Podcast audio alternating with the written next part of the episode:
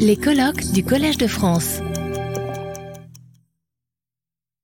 Um, so Magdalena did a PhD in the Department of Botany in Prague, and then now she's a Marie Skłodowska-Curie Fellow with Katie Peichel in Bern.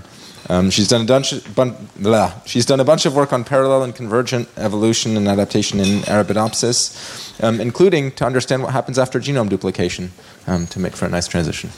Thank you, and I'm very, very honored to be here, so thank you for the invitation. And I will directly start with a question Do you think that we can predict adaptation? It's definitely interested, uh, interesting from evolutionary biology perspective because it informs how much determinism or stochastic events contribute to evolution. And in theory, it might have also some practical implications. For example, it would be very cool to predict the evolution of antibiotic resistance, pesticides resistance, or what happens after um, human in, uh, induced environmental change. To make this introduction more fun, I decided to generate these pictures using artificial intelligence. I really like the cubistic set Earth. um, and I like to look into this question of predictability of adaptation by studying repeatability of adaptation in nature. So, what I mean by repeated adaptation, uh, by this word, I refer to independent evolution and adaptation under the same uh, selection pressure in different lineages and I am a plant biologist, but I recently moved to a fish lab. So here I prepared a three-spine stickleback example, which is a marine fish, but which repeatedly adapted into the freshwater environments every time that you see the blue dot on the uh, earth. And I'm interested in the repeated adaptation at the genetic level, asking how frequently organisms use the same genes to adapt to the certain environmental pressure. And this could be either due to the same mutation in the same gene, or it could be also different mutations in the same or different parts of the genes. So, this would be uh, one scheme how to represent this, and then I would call this repeated use of gene in adaptation a gene reuse. And if you don't enjoy schemes so much, I can also show you example. Again, in the stickleback case, uh, you might know that anytime it colonized freshwater, it um, increased the frequency of the EDA allele of the EDA gene, which helped into the adaptation. So this particular gene would be case of gene reuse. It of course also used several genes which were not reused. So, if we assume that this uh, repeatability in nature also to some extent informs about the predictability, we might maybe think that we just need to look into the degree of gene reuse between different lineages, and that should roughly tell us to which extent we can assume that the adaptation would be predictable. But it's, of course, not this simple uh, nature is very diverse. And if we look for the specific cases of repeated adaptation, we see very different proportion of gene reuse. Here I return back to my safe plant kingdom. And I prepared two examples. So there is uh, adaptation to Arctic environment, which you can imagine is quite, could be quite challenging, in two species called Draba and Cochlearia. It was studied on the genetic level, and they found that these two species reuse exactly two genes to adapt to that environment. On the other side, uh, there was a study of repeated adaptation to toxic serpentine soils in different Arabidopsis lineages, and there was around 30 reused genes per lineage. And given that the total number of genes which were identified to contribute to these adaptations could be around 100, this would be like 30%, so quite high gene reuse. And um, I should also say these are all Brassicaceae species, which have around 30,000 genes described, so the numbers might be comparable. So now my question is why? Why we see this variability in gene reuse? What determines the fractions or fraction of genes which would be used repeatedly between these different instances of adaptation? And here I give you few moments to think about it. You can also use the example which I showed here to think, to come up with some like explanation.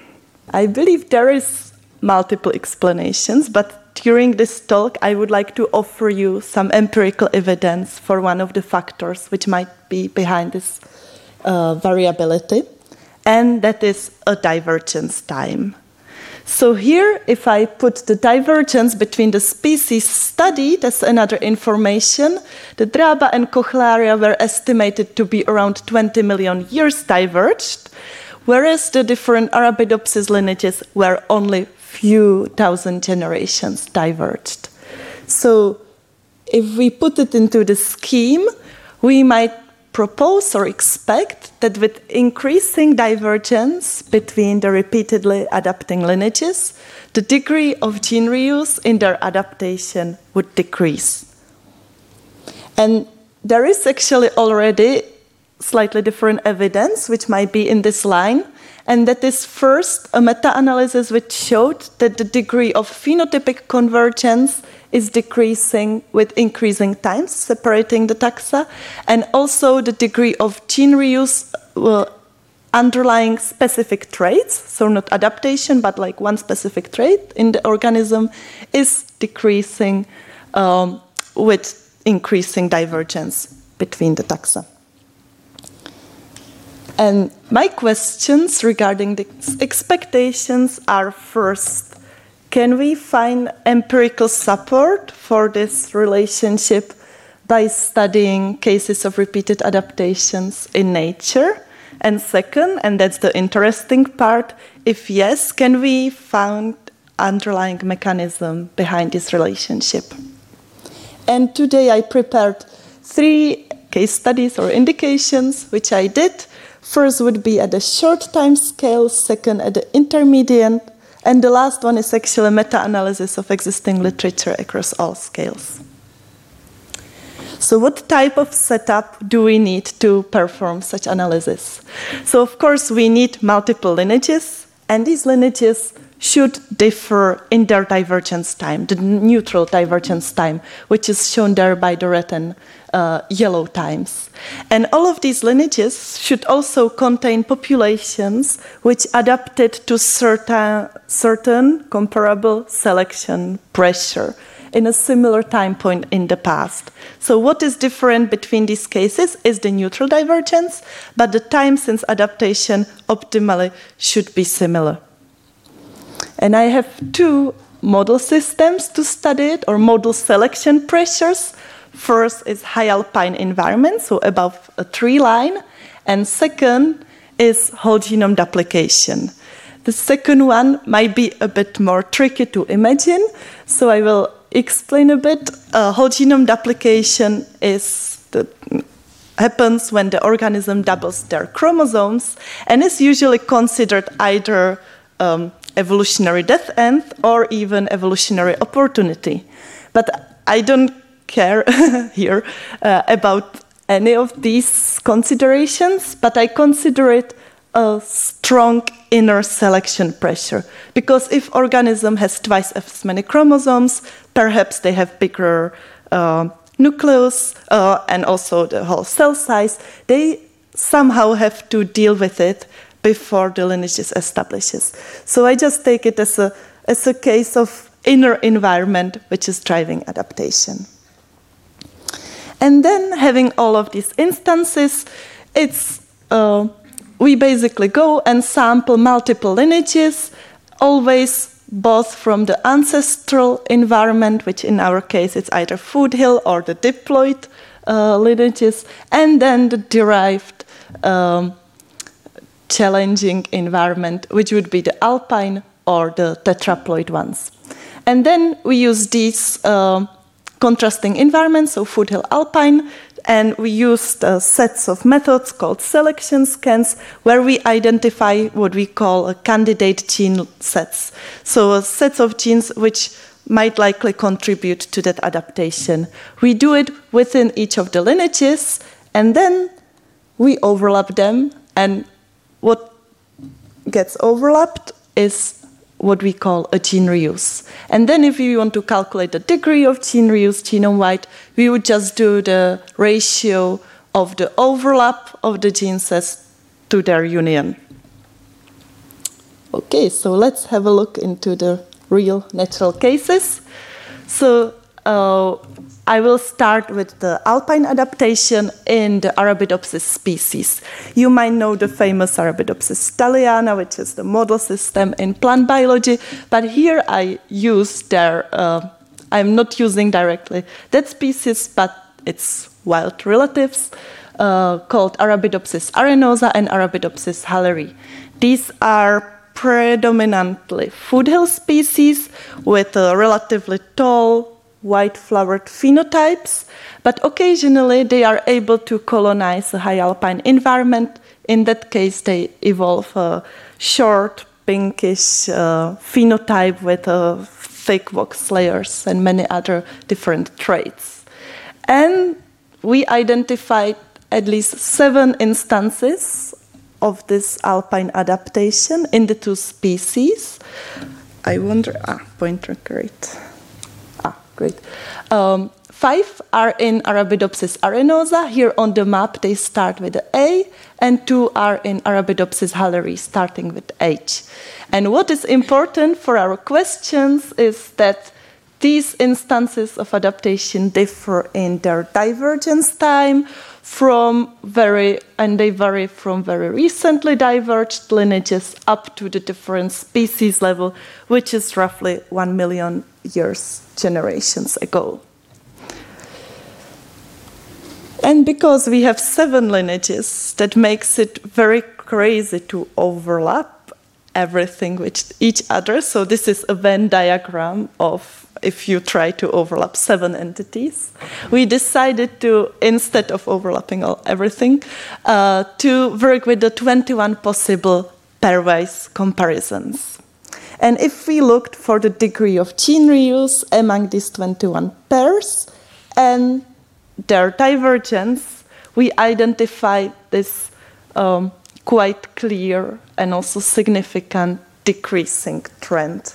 So that is a nice um, evidence, empirical evidence for this divergence dependency of gene reuse. To integrate it a bit with ecology, uh, we also had a look into these reused genes. It was overall a set of 151 genes.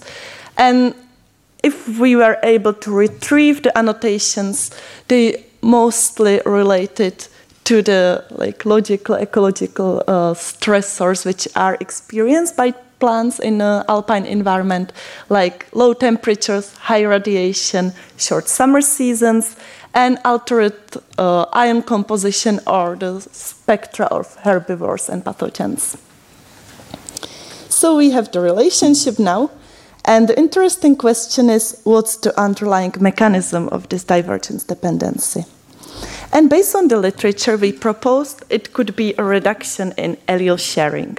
So, what do I mean by allele sharing, it occurs when the two lineages don't have independent mutations, but they share their variability from either a common ancestor, which I try to visualize here, or as a mutation which originated in one of the lineages but then got introgressed into the other one. We can imagine like a, a seed flying into the another mountain range.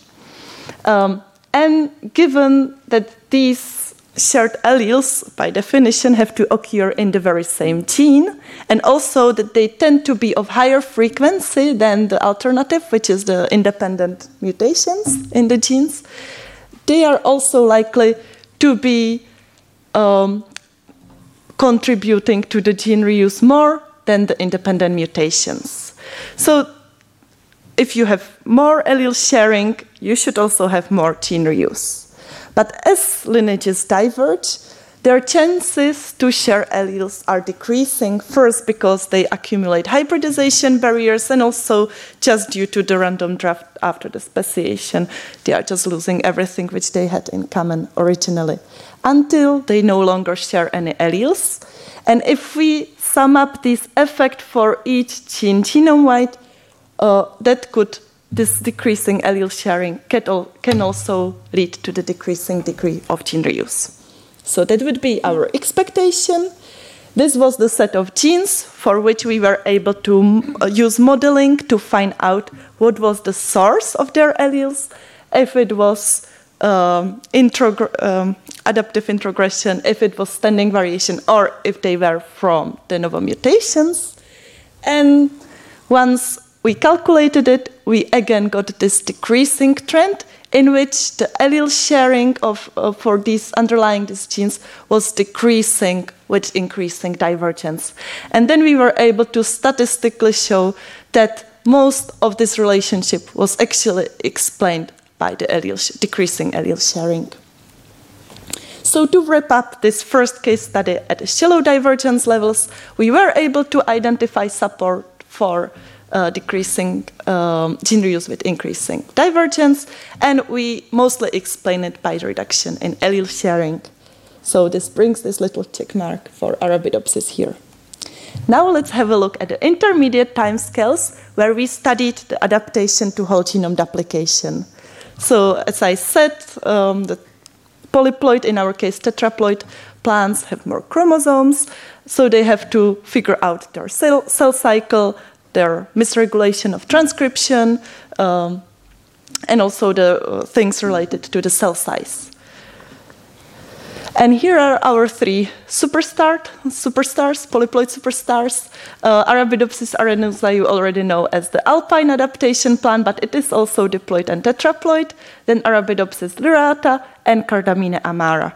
And because we wanted to get a bit outside of this uh, allele sharing area, we selected species which are more diverged. So these two are still sister species, but they are around 1 million years diverged. And then Cardamine amara is really diverged by around 17 million years ago.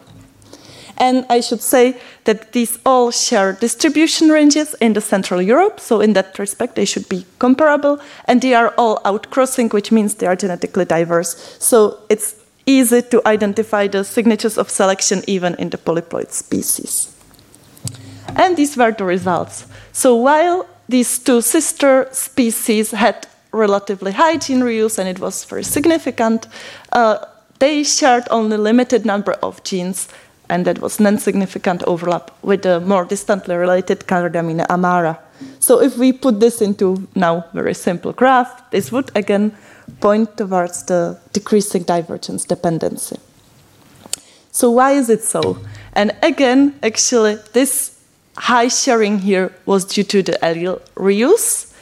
And the reason is that while these two species are well reproductively isolated at the diploid level, this is a structure plot uh, of the diploid populations of both species and then their tetraploid lineages, uh, tetraploid populations. And you can see that they are well separated at the diploid level, but then due to some polyploid magic, which I won't be uh, speaking about now, they are able to break the reproductive isolation, the postzygotic reproductive isolation, which they have between each other at the tetraploid level, and they can exchange alleles, which they later used for the adaptation to whole genome duplication. It's actually a very funny case in which the cause for the adaptation is also providing the means to adapt to it. So it's almost a circular thing. While Cardamine amara, which is not, uh, which is really diverged, is not able to share these alleles with these two, and then this, the uh, genetic architecture of that adaptation becomes more independent. And finally, we asked uh, if this could be compensated, this lack of gene reuse between Cardamine and um, or limitation of gene reuse between Cardamine and Arabidopsis could be compensated by functional repeatability. And we predict, predicted protein protein interactions between the candidate gene sets found in the Arabidopsis and in Cardamine.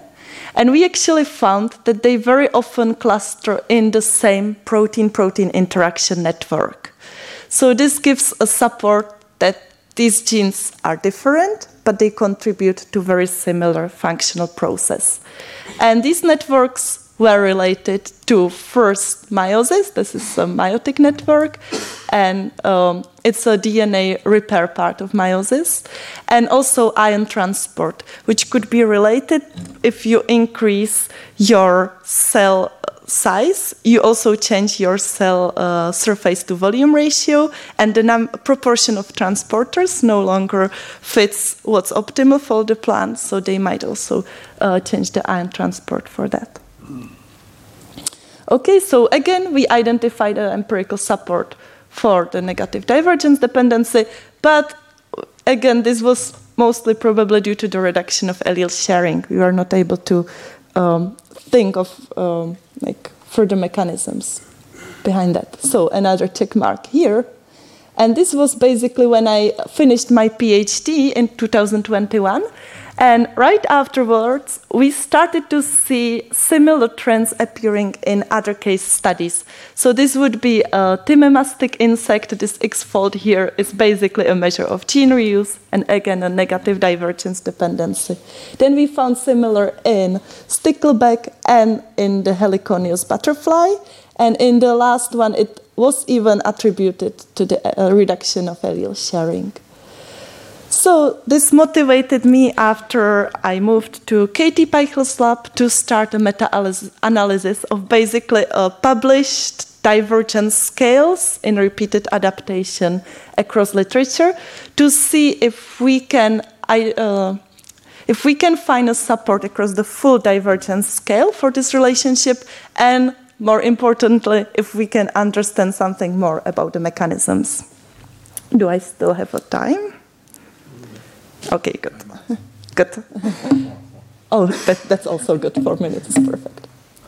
What was our expectation? So, as I said, the I, I hope I said it. the allele sharing can't go forever because as long as you speciate, you will slowly get rid of the shared variability. So we expected there would be some limit after which this wouldn't be mechanism underlying the divergence dependency. But then there is quite some knowledge in the literature that both genome itself and also and its architecture and functions of orthologous genes are diversifying with increasing divergence. Um, here I prepared a little scheme. So if these are the two orthologs of the two different lineages, they would initially perform very similar function, but as these lineages diverge, they might perform a new function or perhaps be lost or duplicated, and then the duplicate takes the function. So under this scenario, you don't expect any gene reuse anymore. And the divergence dependency of this process is quite well um, monitored in the literature. So I expected this would naturally lead to the continuation in the, uh, in the decrease of gene reuse with increasing divergence. And what were the data sets? So in total, we were able to retrieve 28 studies which studied repeated adaptation on the genomic level and had a divergence scale in between the, among the different lineages. And this scheme is showing one arrow for e one of each of the case studies. And if it's the green triangle down or the green arrow down, it shows our predicted, ne uh, pre predicted negative uh, divergence dependency of gene reuse. The black ones are just not showing any relationship, and there are even few which show the opposite one, so more gene reuse among more diverged populations. And I think we can basically split this divergence scale into two halves. First one is these more shallower parts in which we see quite some, and it's also statistically significant support for the negative divergence dependency. But then at deeper divergence levels, there isn't any actually support for any of these scenarios. They roughly, they are roughly the same proportion. Um, so basically, what I can wrap up here is that we have quite some evidence in the literature for why the gene reuse should decrease with divergence, but we miss a support that it, it is actually so. Um, so to conclude, um, it seems that divergence matters, but it's very uh, matters for the degree of repeatability of adaptation, but this is very much dependent on, on to which part of the divergence scale you look at. And if we should put this into bigger picture about the predictability, which is the framing of this presentation, it could be that adaptation might be to some extent a little bit predictable, but it's definitely more so among very closely related lineages, and it probably becomes less and less evident as they diverge.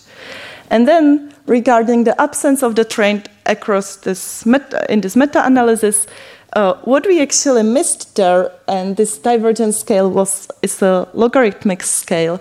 So uh, we miss the studies which would really span a huge divergences. So, so studying the same selection pressure and the repeatability of it across different kingdoms, but starting at very related populations and then going further and further. The question is whether we can find a selection stressor which would affect enough conserved genetic pathways that we can even trace them across all of these uh, divergences. My guess is that it should be possible with adaptation to whole genome duplication because as it is inner stressor it somehow and affects things like meiosis which are which is shared across eukaryotes um, we we might be able to identify the shared genetic basis or at least expect it but i don't think if there is more of such selection pressure. So I would be happy to maybe discuss it later if you have any ideas. And it would be also very nice to have clear result, uh, clear knowledge about what specific mechanisms can be behind this relationship, and if we can time them, because like timing functional diversification is could be very challenging. And with this, I would like to thank you for your attention and both of the group I was part of in the recent years, which is the Plant Ecological Genomics uh, group of Filip Kolář in Prague, where I did my PhD, and now the Evolutionary Ecology group of Katie Peichel in Bern. They are both super friendly groups, and I'm very lucky about the people I can work with. And finally, uh, regarding this meta analysis, we are currently writing a review with uh, Katie Peichel um, and it's still very much under process. So if you would be willing to discuss it with me, uh, have additional ideas, or even uh, read a manuscript for us, that would be super, super nice. And you can catch me around, and I would be very, very grateful for any feedback. I think this is a perfect place where to discuss it. Okay, thank you. Retrouvez tous les contenus du Collège de France sur www.colège-2-france.fr.